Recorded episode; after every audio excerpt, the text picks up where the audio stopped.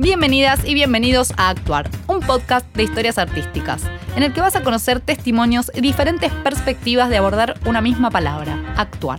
Soy Vero Peskin, buscadora constante de la motivación, y voy a estar acompañándote junto con grandes artistas. Así que ponete cómoda, cómodo para entrar en un espacio conectado con la pasión, con las ganas, un espacio de juego, de imperfecciones y de expresiones. Así que chequeamos, cámara graba, sonido graba y acción.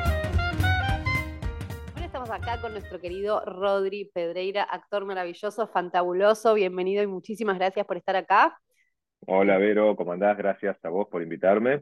Te damos todos la bienvenida. Bueno, mi amor, esto es así, entramos directo al, mundo de las preguntas y la primera parte es un ping-pong para entrar en calor. Así que vos respondés lo, más rápido que puedas, lo que puedas. Dale, muy bien. Algunas son fáciles y otras no tanto. ¿Dulce o salado? Mm, dulce. ¿Desayuno o merienda? Eh, merienda. ¿Drama o comedia? Comedia. ¿Playa o bosque? Bosque. ¿Actuar en TV o en teatro? Mmm, TV, te voy a decir ahora. ¿Bailar o correr? Eh, bailar. ¿Monólogo o escena? Escena. Eh, ah, repetía ella. ¿Invierno o verano?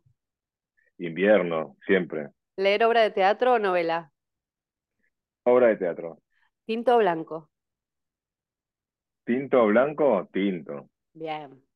Vos sabés que yo con la, con la señora edad me estoy pasando al blanco. Es como Cállate, que con la señora edad, yo con la edad me estoy encontrando con cada cosa. Yo, viste, cuando vas al shopping, vos tenés tus marcas en las que vos entras, te gustan, te, te sentís identificado, identificada, vas, te probás. Y hay una marca que no la quiero decir, bueno, sí la voy a decir, pero que me importa. por la mejor, aparte que se llamaba Cardón, una marca Cardón, la marca Cardón, que es muy conocida, pero yo antes no te entraba, no te entraba ni en pedo, porque esto ropa de viejo, ropa de, otro tipo de gente, de, de, gente que no sé, que, que, que, que te va a campo, no sé. Claro. Eh, y de otra edad, básicamente. Y ayer entré al local y empecé a ver saquitos y camperitas que yo ah. decía, ¿qué estoy haciendo? Esto es, es de hombre grande. y entonces mi amiga, estaba con una amiga mía y me dice, ya sos un hombre grande. O sea, está bien. Eh, Reconocelo. Sí, bueno, por eso, pero digamos como que mirar eso que decís del vino también.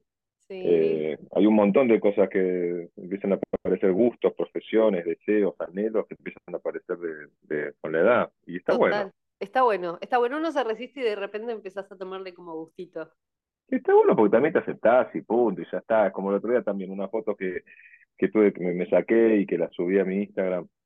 Eh, y que uno antes, qué sé yo, te, te, pones filtros y te tratas de tapar las arrugas para parecer joven y que, y que va, joven, soy joven, pero para, para que no se te vea ninguna imperfección, esa cosa medio idealística en la que vivimos, que tenemos que ser mm. perfectos. Y, y me vi en las fotos y cuando estábamos intentando, bueno, mejorarlas un poquitito, darles un... Yo le dije a quien editaba, le dije, no, no, no, no, que estén así. Un retoque de luz como para que la foto se vea más linda, un poco de contraste, ya está listo. Bueno, son... Eh, traté de que en las fotos, viste, cuando si te ponen una luz de arriba y se te notan todas las marcas, porque es natural que te digan, bueno, ya no, pongamos una luz que contrarreste como para no zafar. Pero en el tema de la edición, de esta cosa del filtro, filtro, filtro, y es como aceptarse, y es muy loco en nuestra profesión principalmente, en la que estamos todo el tiempo viéndonos y mm. que nos ven y trabajamos para que nos vean. Sí. Eh, Total, este, no, y además eso que traes, yo aviso, se, nota, igual tengo un refrío galopante, así que la voz... No se te nota, no lo llevas perfecto. Esto es como las arrugas, escúchame. Bueno, yo pongo el elefante sobre la mesa. No, pero esto que decís, viste, que tan, tan, tan aprendido tenemos el discurso de sí, la aceptación, la aceptación, pero bueno, a la hora de... de Hay que bancársela. Bueno, ese es un camino que, que, también es difícil y, es re lindo, porque es lo que hablamos recién del vino, del cardón, como cuando lo empezás a aceptar se empieza a sentir lindo y a gusto, pero hay como primero una resistencia, ¿no? Que, que poder pasar eso, más allá de la parte teórica que entendemos todos, es un trabajazo lindo. Es que estamos llenos de, parte teórica nosotros, mm. vivimos teorizados y, y, valiéndonos de frases que las estudiamos y que están bien, porque primero entras, entras por la teoría, creo yo, eh, eh, entras por, por una frase que es alentadora y que vos decís, bueno, sí, es una frase alentadora, pero bueno, es como, es de, alguna manera uno tiene que ayudarse, eh, de la manera que fuera. Hay gente que lo busca desde una filosofía, la religión, libros, lo que fuere. Y entonces siempre entra por la teoría. Y después el tema es qué haces con eso, si lo pasas por tu vida o no, o si queda solamente en la teoría, que muchas veces pasa eso, que es difícil llevar a cabo, pero por lo menos tener la intención de pasarlo por tu vida, de decir, bueno, está bien, dale, eh, tengo que dejar de decir esto, tengo que dejar de sentir esto, ¿De qué manera lo hago? Bueno, eh, leo a ver a alguien que me pueda inspirar con alguna experiencia, mm. con, con alguna frase en particular, bueno, a ver cómo lo interpreto yo y trato de poner la práctica en práctica, a prueba y sostenerla en el tiempo y ver cómo me modifica. Pero bueno, viste, es difícil, o sea, el tema no solo el paso del tiempo, yo también hice un montón de cosas a lo largo de la vida, ¿no? también no solo que soy, digamos, por educación familiar y escolar católico y de una educación no solo del catolicismo religioso, de que, del esnovismo de la religión, sino como poner en práctica eh, experiencias, ¿no? Este, esto que estamos diciendo, poner en práctica las frases en las que nos basamos para poder guiarnos un poco más. Después conocí el budismo, me metí de lleno con el budismo. Mm. También lleno de frases y filosofía y experiencias y cosas, y que vos decís, uh, esto es todo escrito, esto es la típica. Y después te empezás a dar cuenta que está buenísimo tener esa herramienta, porque no es más que eso. Es una herramienta. La religión es una herramienta para poder este, eh, manejar nuestra, nuestra personalidad, nuestra psiquis, que es tan galopante y tan eh, irreverente también, porque aparece. Mm está. O sea, nosotros no queremos pensar así, pero pensamos así. ¿Y por qué? ¿De dónde viene ese pensamiento, la puta madre? Bueno, ¿qué hago con este pensamiento? ¿No? Ay, sí, eh, yo, es un tema que, también, yo acá desde el desarrollo personal me, me, vuelvo loco y, comparto todo lo que decís y pienso un montón todo el tiempo porque creo que es re importante transformarse, porque uno está tan lleno de limitaciones y que en general uno se da cuenta de que es uno mismo y, poder aprender. Y es verdad que lo que decís que empezás como por la teoría y bueno, eso después se va empezando a hacer carne, ¿no? Este, pero sí, para sí, sí, depende también la voluntad y también la educación, también depende el contexto. No es lo mismo una persona que está desesperada por alimentar a sus hijos que eh, una persona que está este, tranquila porque tiene otro tipo de vida, otro tipo de pasar, otra, otra educación, otra independencia económica, otra necesidad. El, país en el que vivís, la ciudad en la que vivís, qué familia tuviste, de qué familia venís, hacia dónde. O sea, em, lo importante es no joderte la vida, no joderle la vida a los demás. No, no, hacernos doler. Entonces, eso es lo que yo intento todos los días de mi vida, no, no. Tratar de no, que no me duela. ¿Viste? Lo que me pasa por la cabeza, por mis sentimientos, por, por mis frustraciones, por mis resentimientos, que todos los tenemos, y hay que ver cuánta entidad le das a lo largo de tu vida. Entonces, bueno, eso son, bueno, si estás en un buen contexto, tenés buenas alertas, gente que te dice, che, no está, no está bueno que te pase esto o lo otro. Pero bueno, nada, es muy, es muy grande este tema. Muy grande. Este, yo me quedaría horas hablando de esto, pero eh, vamos a orientar la conversa al mundo actual y van a aparecer estas cosas. Eh, y lo primero que te, voy a preguntar, eh, Rodri querido, es ¿qué representa la actuación en tu vida? Y es como, mm, bueno, es mi profesión, básicamente, es mi vocación. Yo creo que es mi vocación de venida en profesión. Como digo yo, somos es una vocación que, que profesionalicé. Mm. Siempre la tuve, siempre me gustó entretener, siempre me gustó estar adelante haciendo reír a la gente o haciéndolos divertir un ratito. En los cumpleaños, eh, en los cumpleaños, en las navidades, siempre era armar una puesta de títeres con los muñecos míos y llamar la atención de mi familia para que me vean un rato y que yo les hacía divertir. Y, y yo eso siempre lo tuve nato, o sea, siempre fue innato para mí, o sea, como... Así que nada, y con los años empecé a descubrir que yo estudié después estudié otras cosas, me recibí de técnico químico del secundario, y es como que la actuación la agarré después del secundario, al toque, porque mi familia era como, no, no, no es por culpar a nadie, pero no era natural, ser actor no era una opción. Eh, Así que nada, empecé a, a tener mucho como autodescubrimiento y autoaceptación de decir, bueno, mi naturaleza es esta, me gusta esto, bueno, uy, mira, justo hay una profesión en la que podés hacer esto y bueno, y además de esta podés, podés ganar plata, bueno, entonces podés vivir de esto, dale, bueno, entonces vamos a, fondo con esto, uy, entonces de golpe, che, puedo, me sale bien esto, uy, puedo, entonces, eh, dale, entonces estudio danza, estudio eh, canto, bueno, también estudio comedia, bueno, dale, y ahora, uy, hay televisión, hay posibilidad de trabajar en la televisión, uy, qué lindo trabajar en la tele, qué bueno que está, uy, y una cosa me fue llevando a la otra. Por eso te digo que eso fue un gran hallazgo, afortunadamente, en mi vida y por unos padres que tuve que siempre me dieron libertad, más allá de que siempre me, me tuvieron ahí atento, pues, educándome, em, me dieron libertad de elegir.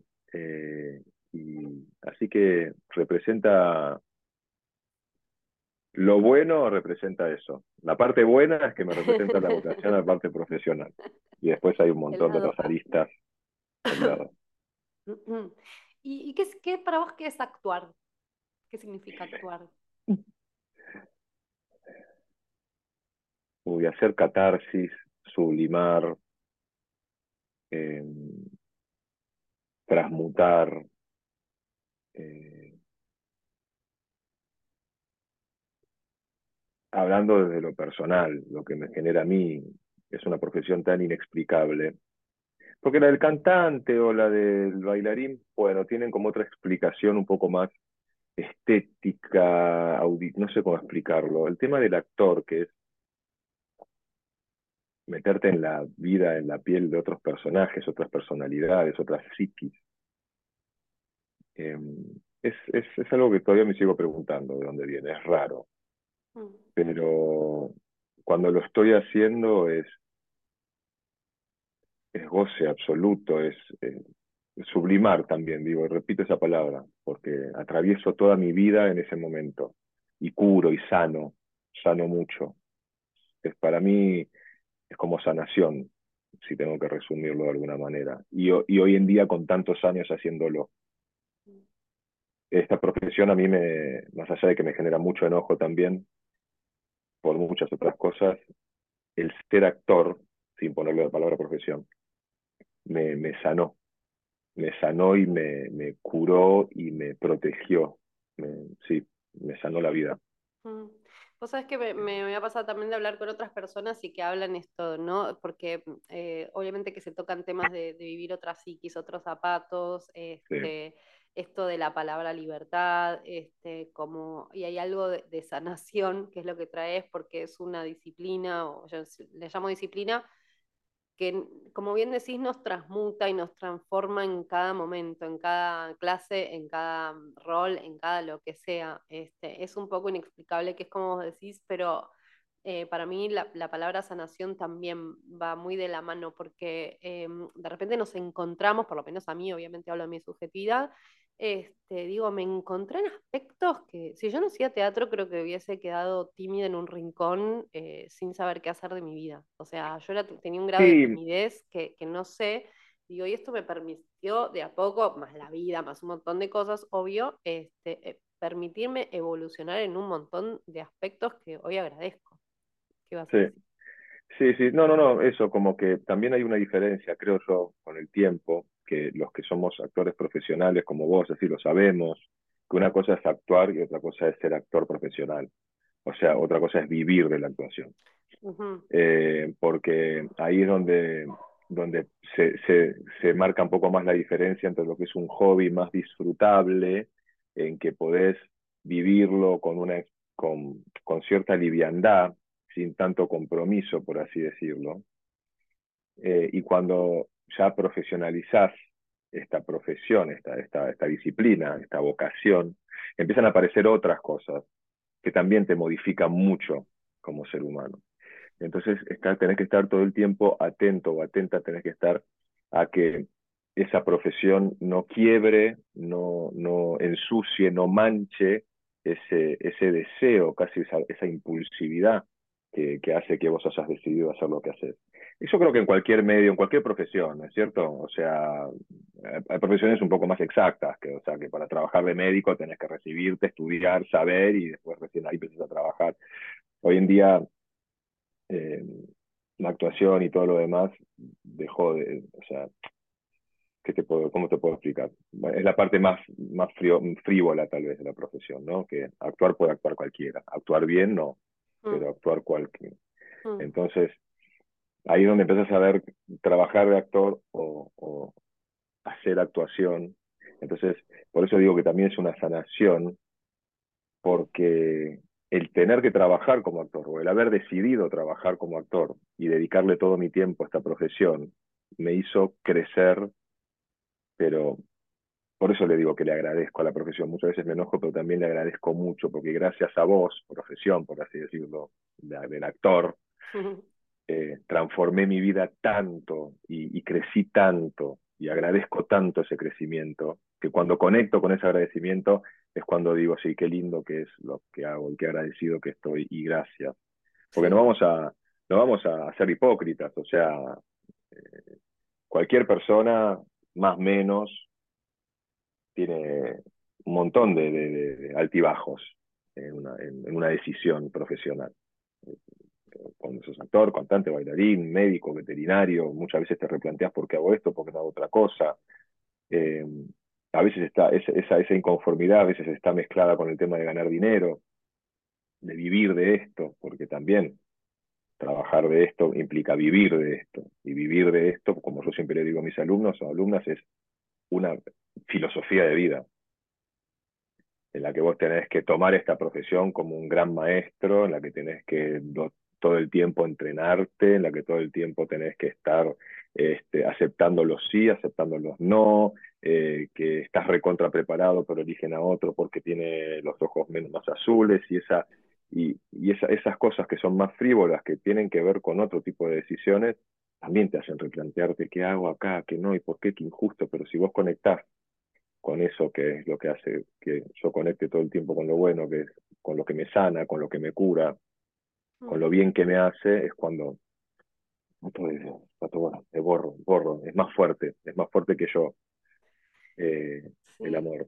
Yo a veces la, comparo a la, profesión con una relación tóxica. A veces me digo, ay, ah. es como una relación tóxica, porque es como un amor tan profundo que digo, como no puedo vivir sin vos, y al mismo tiempo es como, ¿por qué es tan difícil esto? Como que, digo, como me, me expones a tanto conmigo misma, digo, y me haces desafiar tanto conmigo, y de repente presentas situaciones tan de la desgracia que digo, eh, a veces digo, esto es como tener una relación tóxica. Sí, sí, pasa que la relación tóxica tiene que ver con otra persona, que la puedes erradicar de tu vida.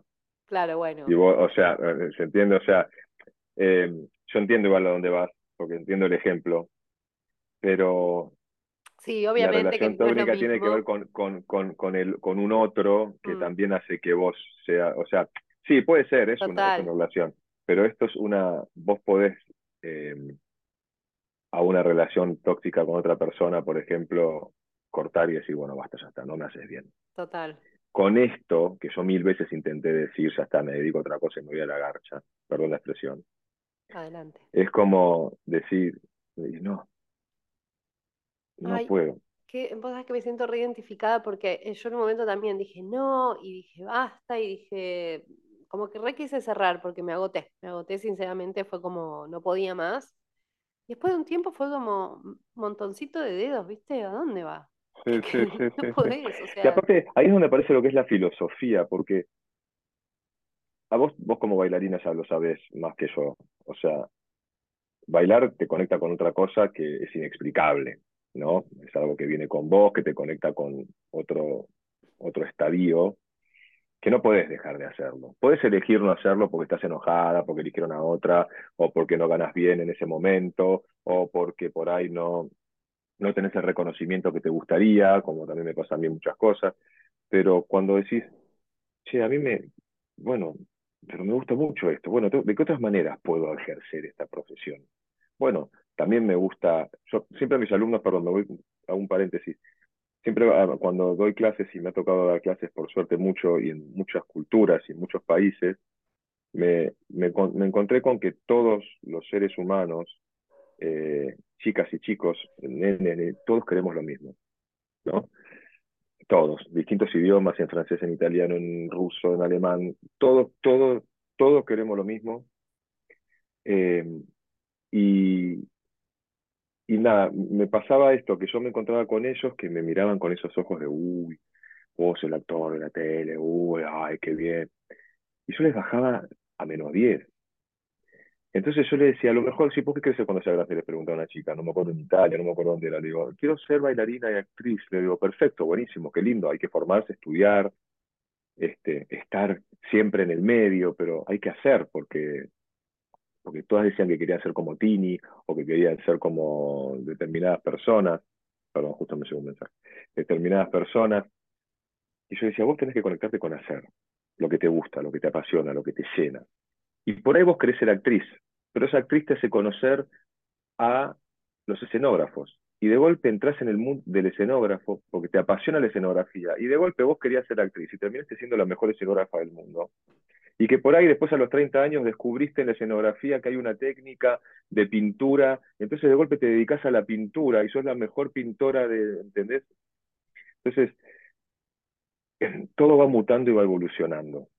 Y, esta profesión tiene mucho de eso. No sé si me fui mucho por las ramas, pero tiene mucho de eso. Viste, yo entrando, bueno, quiero ser actor. Claro. actor de conservatorio. De golpe fui un día a ver una comedia musical a los 20 años y dije, oh, me gusta esto, me gustaría poder bailar, yo ya era gimnasta, entonces bueno, voy a empezar a bailar, uche, quiero cantar, bueno, empecé a cantar. Y de golpe empecé a trabajar en comedia musical, que para mí era cosa de otros, porque yo venía del conservatorio, actor de conservatorio, la comedia musical no, es un desastre. Y de golpe me empezó a encantar eso, y de golpe descubrí que existe la producción. Sí, qué lindo hacer producción. Trabajé un montón de tiempo en producción, porque me apasionó la producción. De golpe quiero volver a la actuación, pero de golpe hay que hacer esgrima para la próxima obra de teatro. Entonces, si quiero quedar, tengo que estudiar esgrima. Bueno, entonces empecé a estudiar esgrima. Y de golpe, ¿viste? Mm. Y, y también confiar un poco en eso, si la decisión está tomada. O sea, la decisión está tomada. Yo quiero vivir de esto, sea como sea. Hay veces que ganaré más plata como actor, hay veces que ganaré más como bailarín, a veces que me bailaré como, como cantante, a veces como en producción, a veces dirigiendo un espectáculo, pero digamos, es una decisión que yo tomé de manejarme dentro de este cauce, que puede ir y venir y que puede variar un poquito. No voy a trabajar en una farmacéutica, ¿entendés? Porque no, no, no me interesaría formarme. Por ahí sí, por ahí el día de mañana hago un personaje, un farmacéutico, che, uy, qué loco. bueno, y no se sabe nunca. Entonces, vivamos el ahora, tratemos de estar tranquilos ahora con lo que nos toca y, y sí metemos, ponernos las pilas en pos de lo que queremos. Mm. Perdón, me fui. No, no, no, me, me, está buenísimo porque eh, mm, para mí lo que escucho, digo, como que me, mm, también es como esto de entregarte a la tarea y de, que a veces uno tiene tanto el control que y dice, bueno, yo quiero trabajar actor de teatro y nada más. digo, bueno, eh, entregarte a eso, primero empezá por ahí, como que no decidas después todo lo que va a pasar en tu vida este, y que confíes y estés maleable a, todo lo que pueda acontecer, entregate a lo que vas a hacer y, soltar un poco el control este, y estar como más en el momento y en cada paso que vas dando con el proceso y no querer definir tu profesión desde el día cero, que creo que eso nos, suele pasar bastante. Y digo, bueno, che, hoy tomas las clases, capaz que en la clase conoces a Montoto, Montoto tiene ganas de hacer una obra de teatro, no sabes nunca dónde te va a llevar. Este, entonces, el anclaje. Total. Y lo mismo, compete cuando vas a la audición, viste que también estamos como re obsesivos con los resultados, ah, no quedé, entonces no sirvo. Bueno, no, no es que no servís, o sea, fíjate, esto que decía, capaz que buscaban ojos azules, capaz que te audicionaste mal, capaz que te falta técnica, ni idea, pero no definas todo por el resultado de una audición, como que tiene que pasar por otro lado y por otro transitar. Yo creo que nada. Y aparte también repito, repito que esta profesión es diferente, es muy parecida, pero muy diferente a otras. Porque nuestra herramienta es nuestro propio cuerpo. Y nuestro cuerpo no solamente es carne y hueso, sino que también es psiquis, es un montón de cosas.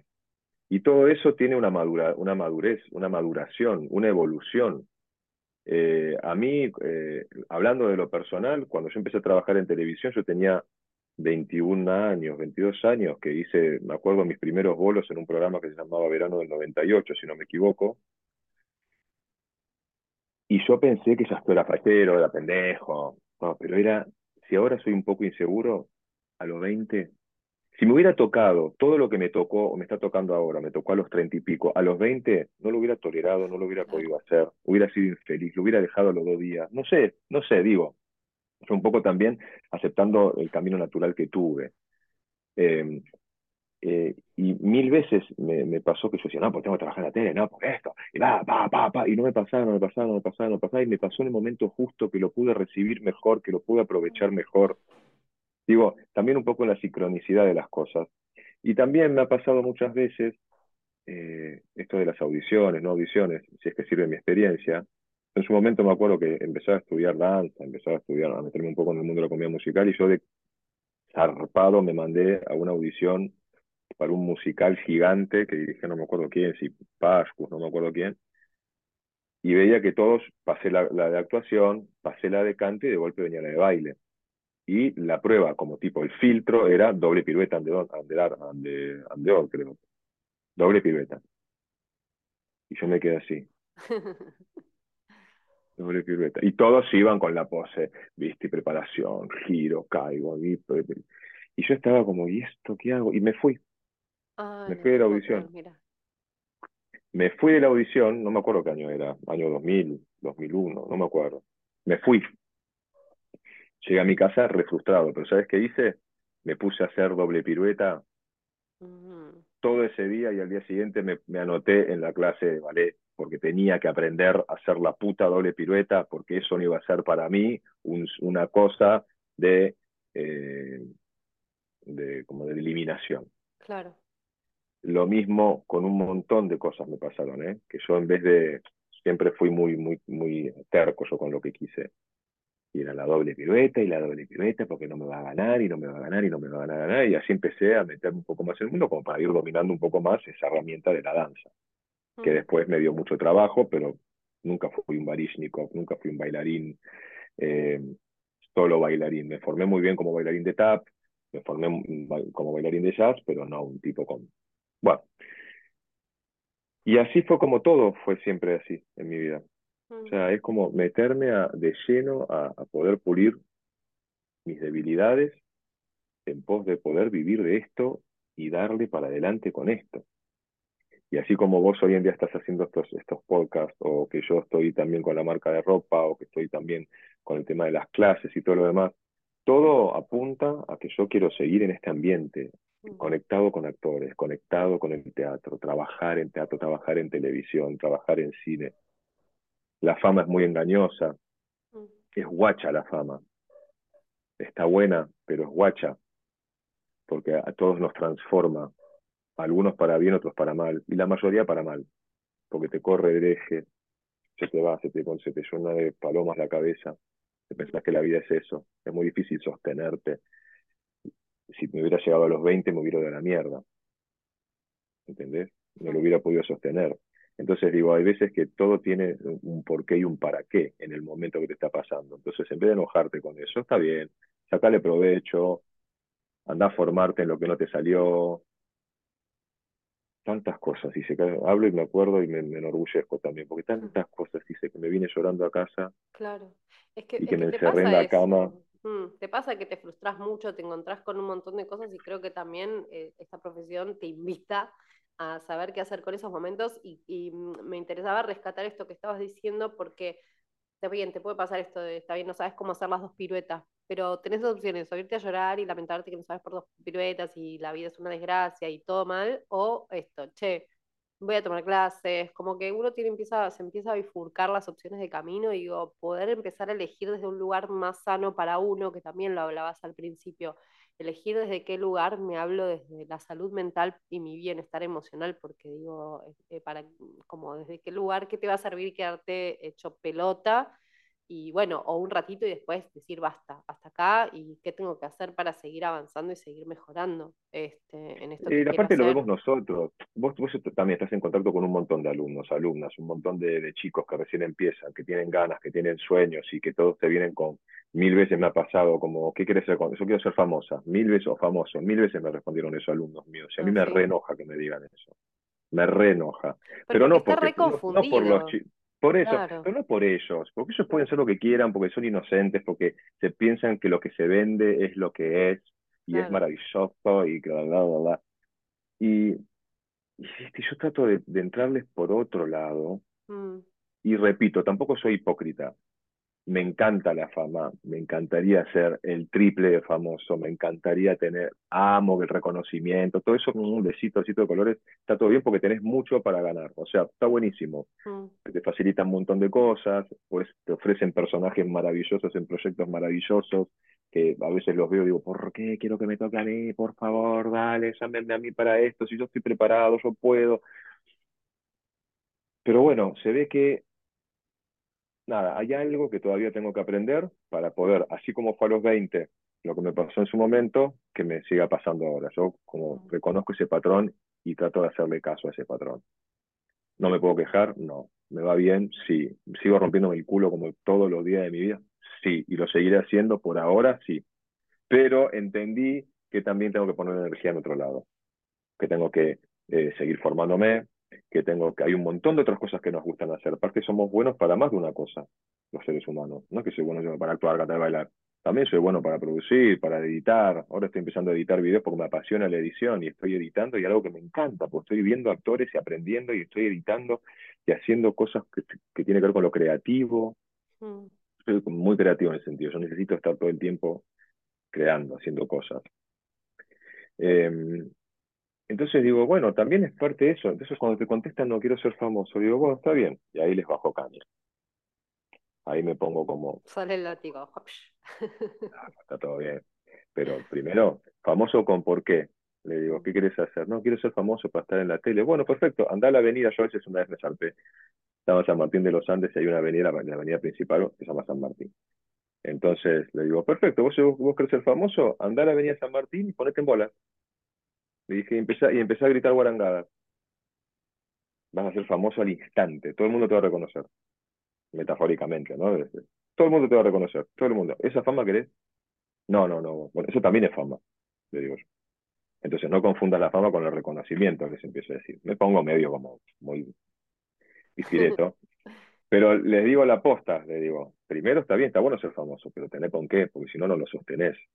Y también lo que decías antes, Rodri, el para qué, digo, o sea, todo bien con famoso, pero es lo que tal vez uno piensa que es obvio, que para el pibe de 15, 16, 17, 20, no sé, es obvio que la fama valía la actuación. Bueno, pensá para qué, porque digo, si vas a ser famoso sin contenido artístico, creativo, que es lo que estás buscando, bueno, no sé cuánto te vas a sostener desde ese lugar, te caes también. Este, y, hay otra cosa que también viene muy mentirosa de la fama que a mí me ha pasado, no sé si a vos también, digo, como uno piensa que, bueno, hiciste algo de éxito y ya está. Y creo que esto de esta profesión también es que hay que entender un montón que, che, vas a tener de todo y tenés que bancar cuando estés acá, estés acá, cuando estés en todos los niveles. No, no es una sola cosa. Y creo que eso también culturalmente, o no sé, como que en este ambiente se malentiende un montón. Eh, entonces uno dice, bueno, me tengo que forzar para que una vez que llegue ya está. Y eso también es falso, por eso está bueno esto que decíamos antes de, bueno, de no, no estar tanto con el resultado, che, fíjate vos lo que vas haciendo paso a paso, porque digo, hoy te va a tocar eh, un proyectazo, mañana te va a tocar bancar un tiempo sin nada, después otro proyecto, y así vas a ir latiendo hasta que, bueno, se te vaya acomodando, pero es importante estar disfrutando en todo ese espacio. Mm. Sí, disfrutando y también entendiendo que es, está bien, si, si quieres ser solamente famoso y vivir del quilombo, y de la cosa mediática, está todo bien. O sea, así, perfecto. O sea, ¿quién soy yo para, quiénes somos nosotros para jugar cualquier visión? Yo estoy hablando desde mi profesión, desde mi actor, que está muy ligado a todo eso, pero que yo lo que recomiendo, si tengo que hablar con alguien que está recién empezando, es no vaya solo por ahí, porque es insostenible. Y aparte, ¿cuántos actores recontrafamosos que nos acordamos de la infancia y que después no trabajaron nunca más? Y que vos lo ves haciendo obritas de teatro, cositas, digamos, ¿y, por qué no? está bien.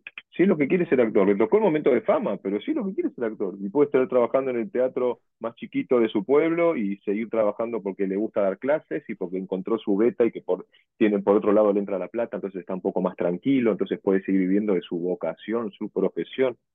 Y al fin y al cabo, me parece re importante que eso sea lo que hablamos de, que tenga que ver, no sé si lo hablamos, pero de que sea de uno y que vos estés consciente y que estés cómodo con ese camino, porque después, eh, como que recién decías, fue famoso y ahora en obritas de teatro, y digo, puede haber mil juicios y cosas sobre esas, pero digo, lo importante es que vos estés bien en ese trayecto y que vos estés como convencido, convencido motivado, entusiasmado. Eh, y, eso, me, otra vez me trae la palabra disfrutar, disfrutando ese camino. Sí, sí, y también, y también, sí, y también, bueno, qué sé yo, eh, todo está muy ligado a nuestra psiquis y a nuestra, nuestro orden mental. Mm. Entonces, eh, esto que hablamos al principio, creo que no estábamos grabando todavía la conversación, que hablamos un poco sobre la religión y las filosofías, y que, que cada uno busca en donde puede y donde quiere para poder sostener su mente, su alma, su espíritu, y que eso para mí es primordial. Y repito, más en profesiones como las nuestras, que hay muchas, también están los sofistas plásticos, hay un, no, me viene otra, los artesanos, hay un montón, eh, que tienes que tener un contacto constante con ese espíritu emanador de arte, porque eh, es muy fácil que ese espíritu emanador de arte se vea nublado por nuestra cabeza, nuestro cerebro, nuestro entorno, nuestra historia, nuestras patologías, nuestro, todo eso. Entonces, para mí es fundamental este, que el trabajo sea, eh, además de profesional, estudio, un poquito más profundo. Yo siempre estoy partidario de eso, que el actor crece con vos. Si vos creces mal, seguramente el actor no crezca tan bien. Entonces, si vos creces bien, seguramente el actor crezca bien, el actor-actriz, ¿no? Entonces, como nosotros somos nuestra herramienta, si nosotros, por ejemplo, tenemos grandes problemas de tensión por problemas mentales, que tenemos X traumas, problemas familiares, lo que fuera, que está todo bien, cada uno puede tenerlos y todos los tengo y todos lo tenemos, pero si se ve afectada nuestra herramienta, nuestro actor no va a poder transmitir lo mismo nuestro artista, mm, saquemos la palabra nuestro artista. Entonces, yo siempre recomiendo que a la par haya un trabajo, un estudio, una profundización un poco más adentro que el mero hecho de este, cantar, bailar, actuar, este, ser fachero, tener lindo cuerpo y estar a punto, listo para que te contraten. Porque yo creo que es una profesión para toda la vida. Eh, entonces, y que podés seguir trabajando hasta el último día de tu vida, distinto a otras profesiones tal vez. Entonces, eh, creo que cuanto más eh, ricos seamos eh, personalmente, espiritualmente, psicológicamente, nuestro artista va a trascender sin duda. Y no es trascender como el nombre fama, me refiero, trascender es poder seguir viviendo lo que nos gusta, seguir haciendo, que nos recuerden por algo, algún alumno, alguna alumna, algún programa, alguna obra, trascender este, y conmover los corazones de la gente. Ese es mi trabajo, creo que mi trabajo diario. Es eh, el estar todo el tiempo nutriéndome internamente para que no haya interferencias a la hora de, de comunicar. Me encanta lo que decís, Rodri, porque para mí también el tema de, yo siempre lo, titulo desarrollo personal para englobar, pero eso, esa palabra de, viene en lo que quiera, religiones, fe, lo que sea. Mm, mm. Em, eh, para mí es fundamental ese trabajo para poder eh, después, como que va a depender mucho tu laburo profesional en cómo estés vos, como no, no existe que no esté ligado eso. Por eso me parece re importante ir a eso, este, como poder estar vos. Disponible, predispuesto en distintos aspectos, porque sí, eso siempre va a estar condicionado, tu labor con lo que sos vos como persona. Yo, qué sé yo, mm. eh, antes también me pasaba de ir a una audición con un pánico terrible y gracias al desarrollo que yo hice como persona, hoy puedo ir desde otro lugar. Eso, ese ir desde otro lugar me genera resultados distintos a la hora de, cuando vaya a una audición, más allá que quede o no, digo, para mí o para el afuera. Cosas, o lo mismo, si tengo que bailar o si tengo que actuar o lo que sea, eso impacta. Va totalmente ligado. Este, no, no existe esa separación. Sí, por eso para no, no me quiero meter tampoco tan, tan para adentro ni tan filosófico, pero creo yo que en estas profesiones en las que dependen tanto de nuestra herramienta, nuestra herramienta tiene que estar en óptimo estado. Y no solamente eh, físicamente y, y, y. Eh, tenemos que estar bien de la capocha y del espíritu de nuestro corazón. Esa, repito, en lo personal, esa es mi labor principal. Mm. Porque me reconozco un tipo que tiene cierto talento, me, me, reconozco un tipo que tiene facilidades, me reconozco un tipo que lo que, lo que enfrento lo resuelvo bien, y no es porque quiero hacer, no quiero, no quiero pecar de falso modesto porque no hay cosa más fea. Tampoco soy recontra humilde, pero soy un tipo humilde en mi trabajo, ¿viste? Trato de no alardear nunca, pero sí sé a mis adentros que soy un tipo que cuando tengo que enfrentar un cierto proyecto, lo enfrento bien, otro sí, otro no. más, más menos, ¿no? Mi, por eso, en ese sentido yo confío en mí. Ahora, en lo que más me cuesta, que es lo que más, mi labor personal es mi, mi, mi cabeza, no mi corazón. Bueno, que está todo medio ligado, ¿no? En realidad, pero mi cabeza, este, porque tengo que lidiar con un montón de cosas que a veces me, me, me como, como el junco, ¿viste? Yo tengo la imagen del junco, solo aprendí en el budismo, que el junco se puede mover de un lado para el otro, pero nunca se cae. Como dice la canción. Eh, claro, ¿Entendés? Como que, que yo resisto los vaivenes del agua y de la vida y yo siempre quiero estar parado, pero bueno, yo estoy trabajando todo el tiempo para mantenerme eh, en pie, erguido. Pero pues eso es mi, mi, talón de Aquiles, que de hecho hace unos años me lo corté, tuve que, tuvieron que operarme y todo. Este, no por nada metafóricamente. Este, claro, pero, pero sí, esa, esa es como... y lo digo con orgullo, porque hay un montón de personas como yo y un montón de colegas que no lo demuestran, que esa es su fortaleza, y, pero que también están en esa lucha. Y, mm. y creo que todos estamos en esa lucha, todos y todes, todas. Estamos en esa lucha, pero digamos que en este tipo de profesiones en que es tan importante la herramienta clara, mm. es mi, mi, mayor desafío. Total. Che, Rodri, ¿sabes qué? estaba, pensando, capaz que ahora te, te agarro medio en frío, pero ¿qué fue lo más loco que te pasó profesionalmente en un laburo? Más loco. Ay. Y pasa que no sé a qué, a qué, a qué llamar locura. Eh. Como algo que, no sé, si lo más loco, lo más lindo que me pasó, Bien. y también fue medio loco. Bueno, sí, un poco loco. Sí, cuando, bueno, haciendo Violeta, que es el programa, un programa que disfruté mucho y que me abrió muchas puertas, me llaman para conducir un programa en eh, Madrid, conducir un programa tipo de reality, un concurso de Disney. Llaman a mi personaje, ¿no? A Gregorio, que yo hacía Gregorio. Eh, y yo lo voy a grabar y después, al año siguiente, esto fue en el 2013, 2014, me vuelven a llamar y me voy. Y después decidí quedarme. Eh, de ahí viene todo, sí. Y, de, y todo eso empezó a llevar una cosa a la otra, porque empezaron a llamarme, yo obviamente me ponía en contacto con mis amigos en distintos países y todo, pero empezaron a llamarme mucho para dar clases. La primera vez fue, acá en Argentina ya había pasado, pero yo digo loco porque estaba en Europa y que era muy loco para mí que de golpe en Europa me llamen de Marsella para dar una clase sobre danza y teatro en Marsella a 75 pendejas y pendejos con un traductor que me traducía del francés, que yo en ese momento no hablaba tanto francés. Entonces de golpe tenía que, bueno, estaba el traductor y yo hablaba y las pendejas todos felices y los padres y fotos y cosas. Y después, bueno, me acuerdo que firmaba los autógrafos y tenía que escribir en francés. Y yo me acuerdo que me emocioné mucho cuando escribí Rodrigo Pedreira porque vi el apellido de mi papá, o sea, mi, mi, nombre, en Francia, firmando un autógrafo. Y después se dio que empecé a trabajar y me fui a Niza, Barcelona, Milán, Roma, Chiavari, todo el norte de Italia, medio de Italia, Roma, dando clases en Roma. Estaba viviendo en Milán en ese momento y un día me llaman para una entrevista, que creo que esto es lo más, una de las cosas más locas que me pasaron, para tener una entrevista en la RAI.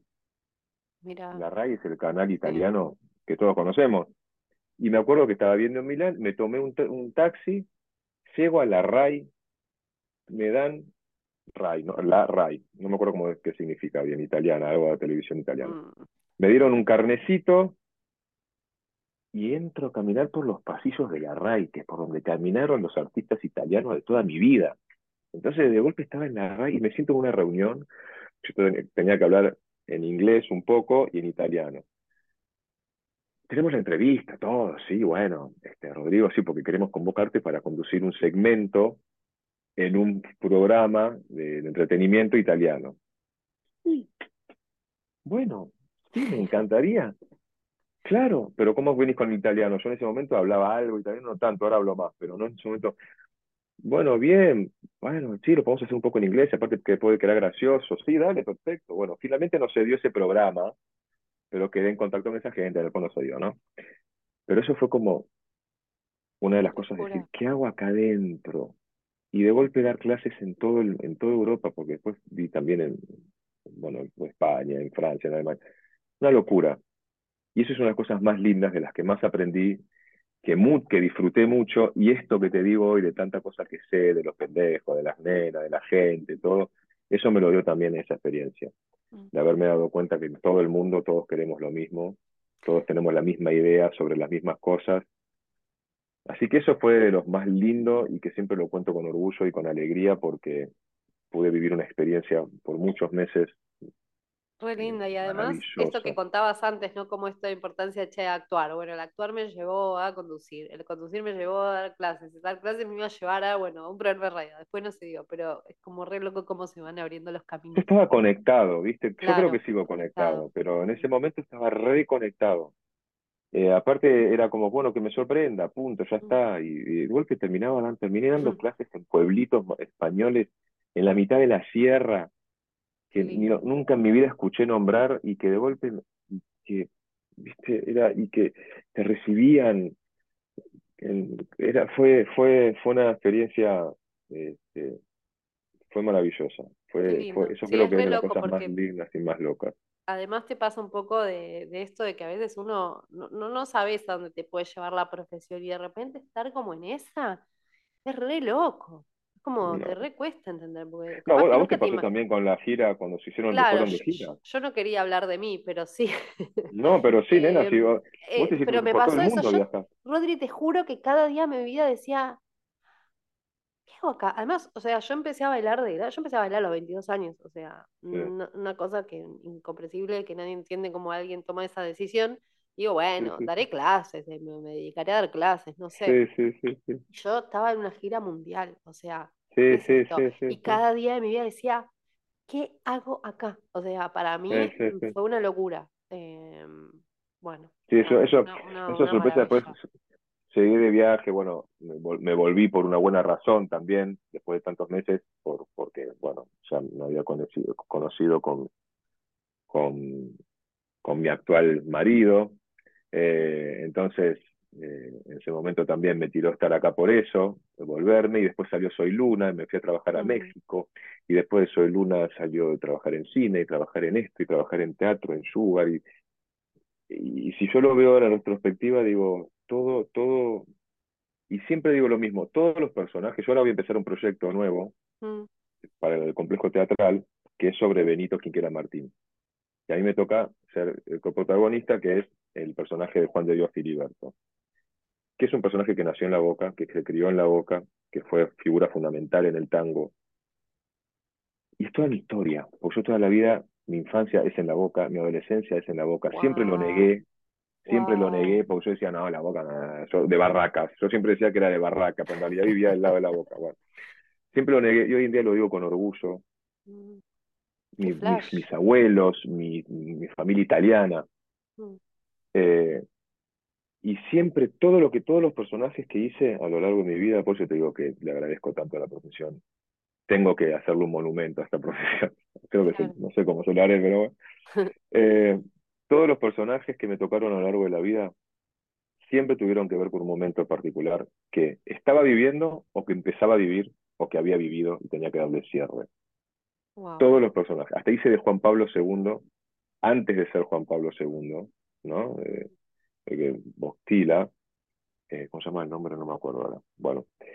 Eh, y tenía que recontraver con ese momento de mi vida, de este tipo que luchaba por su filosofía y por su religión y que después se convirtió en el gran Papa Juan Pablo II, pero antes todo lo que luchó como misionero, como un tipo eh, de, filosofía fuerte. Bueno. Así que nada, es, ya te digo, pues yo te digo, es si eligen esta profesión, si deciden ejercer esta, esta profesión, eh, entréguense por completo, sepan que va a haber momentos de mucha alta, de mucha baja, sepan que te puede, la podés recontrapegar y de golpe volver a caer, pero lo importante es conectarse y estar conectado con que esto va más allá del resultado. Y que está bueno porque tomar esa decisión de ser artista te hace abrir como un paraguas con todos los caños que tienen los paraguas, ¿viste? Los tubitos que tienen los paraguas. Todos, todos para sostener al, al paraguas es el artista, por así decirlo, todos esos tubitos son todas las aristas que tenemos que hacer nosotros los artistas. Saber hacer esto, manejarnos filosóficamente, em, mm, em, saber ganar plata de otra manera, saber dar clase, no estudiar esto, estudiar lo otro, saber, ¿viste? Mm. Actuar, cantar, bailar, también hago esgrima, manejo auto, hablo idioma, hablo caballo, hago deporte, o sea, si vos querés ser algo, mandate con todo, si no, ser solo actor, está bien, está buenísimo, pero solamente vas a estar en la búsqueda de los solos actores. Entonces, todo se va a limitar menos. Si sos un actor que además canta, baila, actúa, eh, actúa, perdón, eh, hace esto, hace lo otro, y que además tiene una filosofía fuerte como para poder bancársela, y que además tiene buena actitud, y que además es simpático porque está contento, todo esto te... Todo suma. Es una profesión, sí, es, una, es maravilloso ser artista. Bueno, cariño, te tocó la hora ahora de trabajar. Te voy a hacer trabajar. Y ya vamos a ir cerrando. Qué vergüenza. Vas a hacer una escena de. Ah, no, mentira. De un monólogo de Shakespeare. es un monólogo, cero no sé. No, vamos a hacer un juego que es una pequeña historia que va a durar nada más que dos minutos. Pero para esta historia me tenés que decir que tres cosas que tengan que aparecer en, algún momento. Uy, qué nervios. Que te gusten, que te, no te gusten, que te den gras, no sé lo que quieras. ¿Ya te digo? Sí. Un perro. Un perro. Nieve y montañas. Nieve y montañas. Y mucho frío. Perro, nieve y montañas y mucho frío. Más o menos el conté. es fácil. Perfecto. ¿Estás listo? Perro, nieve y montañas y frío. Bueno. ¿Le damos igual? Le damos igual. Venga. Va. Es de mañana. Recién amanece y el sol se cuela por la ventana muy de a poquito, iluminando pequeñas partes de esa cabaña en la que soy muy feliz. Mi perro todavía duerme. Está en un rincón, todo acurrucado por el frío que hace. Abro la ventana, veo que el clima está cambiando. Creo que el clima está cambiando y yo tengo una gana de meterme de nuevo en la cama, pero en ese momento mi perro, Toby, este, se despierta y sale disparado por la ventana. Y este aquí que yo no sé qué pasa, lo empecé a perseguir porque digo, esto no es normal. Este, así que empecé a correr, él empezaba a subir la montaña, empezaba a caer nieve y corríamos, corríamos, corríamos hasta que de repente llegó como a un precipicio. Y yo le grité y le dije, Toby, no, por favor, frena ahí. Que si vos bajás, yo no puedo bajar por ese risco. Es muy, muy empinado. Y me miraba, me miraba y me tiraba la patita y me decía, con su actitud, vamos, vamos, dale, pero no, está nevando, está nevando, no traje, estoy en pantuflas, lo miraba y yo miraba la cabaña y lo miraba todo y miraba la cabaña hasta que dije, bueno, vamos. Y ahí empieza a bajar él con la cola que se movía, se movía, se movía, se movía, bajaba, bajaba feliz, me miraba, me miraba, saltaba, saltaba, saltaba. Saltaba, saltaba, falaba y yo tenía un frío. Y ahí íbamos los dos contentos hasta que de repente, no sé, me empecé a sentir tan cómodo. Y de repente empezamos a caminar por el bosque y de repente aparece el monumento a la actuación. Ahí en el medio del bosque. Y nos quedamos los dos patitiesos. Y yo dije, yo siempre tengo que hacerle caso a mi perro Toby porque él sabe, él sabe a dónde me conviene ir. Y ahí nos quedamos anhelando esa hermosa escultura. Ay, mi amor. mi Toby hermoso, vení, Toby. se llama Toby, ¿no? No, se llama Polo. Se llama Polo. vení. Algún día nuestros perros se tienen que conocer. Ese puede ser un plan. Aparezca. Hola, bombón. Ay, lástima que no está la Emma. Es tan mono. Son lo más. bueno este, Ellos saben toda la verdad. Ellos saben limpio que está. Mi perro es, es, puro barro. Bueno, pasa que este tiene un pelo muy especial, mira. Qué hermoso, hermoso. más bueno, es la luz de mi vida este guachito. Total. Bueno, mi amor, me quedan dos preguntas para hacerte. Dale. Eh, ¿Qué mensaje quisieras dejarle al mundo? Ay, qué pregunta difícil. A ver, ¿qué digo, Polo? Eh, qué pregunta difícil. Que, que se puede trascender la oscuridad y se puede... No, que se puede lograr todo lo que uno quiere. Sí, que todo es un poco palabra común, pero que... Y una de las cosas que, que el amor todo lo cura. Mm. Hermoso. esa para mí es la, Que el amor todo lo cura. El amor todo lo cura. El amor. El amor, parezco un hippie loco, pero es, es cada día, cada día me cercero, me, me, cer, me, aseguro. hacer me me aseguro que el amor todo lo cura. Mm. Que el amor. Lo importante es amor, amar y ser amado. La profesión, los amigos, la familia, el amor, las buenas intenciones, amor a uno mismo, amor a, el amor. El amor es mueve montañas, el amor todo lo cura. Eso es como el mensaje que me gustaría dejar. Con esa cara de bomba de amor. Rodri, ¿querés contar algo más o decir algo más que yo no te haya preguntado? No, no, no. Simplemente que te agradezco, que me hace muy feliz. Eh, uno a veces se olvida en el, en el, en el ajetreo del día, uno se olvida todo lo que hizo y todo lo que hace. Eh, siempre que me toca tener alguna entrevista o alguna charla o me preguntan sobre mi vida, me, me, me hace muy bien porque me doy cuenta que soy un luchador que la sigue remando y sigue para adelante porque, eh, nada, es una decisión que yo tomé, una responsabilidad que tengo para con mi vida, para conmigo mismo y que, eh, nada, que me emociona mucho escucharme, poder eh, saber todas las cosas que hice y, todo lo que todo lo que tengo para dar, todo lo que di, que es más fuerte que, de cualquier otra cosa. Y que te apoyo plenamente en todo porque apoyo a los emprendedores, apoyo a las personas, porque me consigo un emprendedor nato, apoyo a las personas que, que están constantemente en, en, la búsqueda. Nada, para agarrar un poco, bueno, ya está. No, no, quiero robar protagonismo. este, no, eso, simplemente eso, como que, que apoyo plenamente esta emoción, esta movida de poder escuchar. De hecho, yo te lo había dicho por mensajito, condice mucho con un deseo mío, que tenía ganas de escuchar a, otros artistas, ver cómo viven, qué hacen. Es súper catártico mm. eh, y súper em, eh, ¿cómo se dice? inspirador. Sí. Y que estamos todos en la misma. Todos mm. estamos buscando nuestro lugar en el mundo. Todos estamos buscando nuestro lugar en el mundo. Eh, y el que, pues, el que pensamos que lo encontró mm. sigue buscando seguramente si le preguntas y seguís insistiendo. Total. Eh, y creo que buscamos hasta el día que nos morimos. Eh, y creo que en ese buscar tenemos que tratar de disfrutar lo más que se pueda.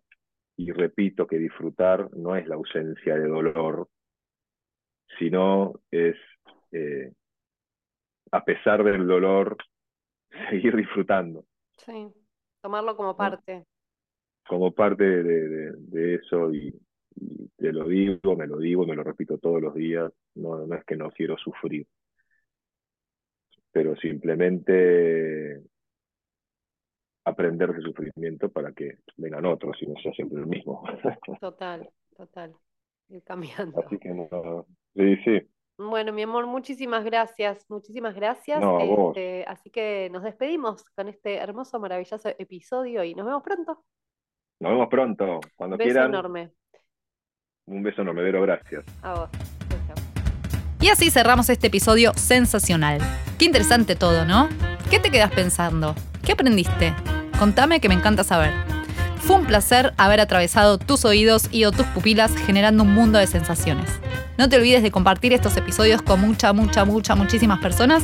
Soy Vero Peskin y esto fue Actuar, un podcast de historias artísticas. Gracias y te espero en el próximo episodio.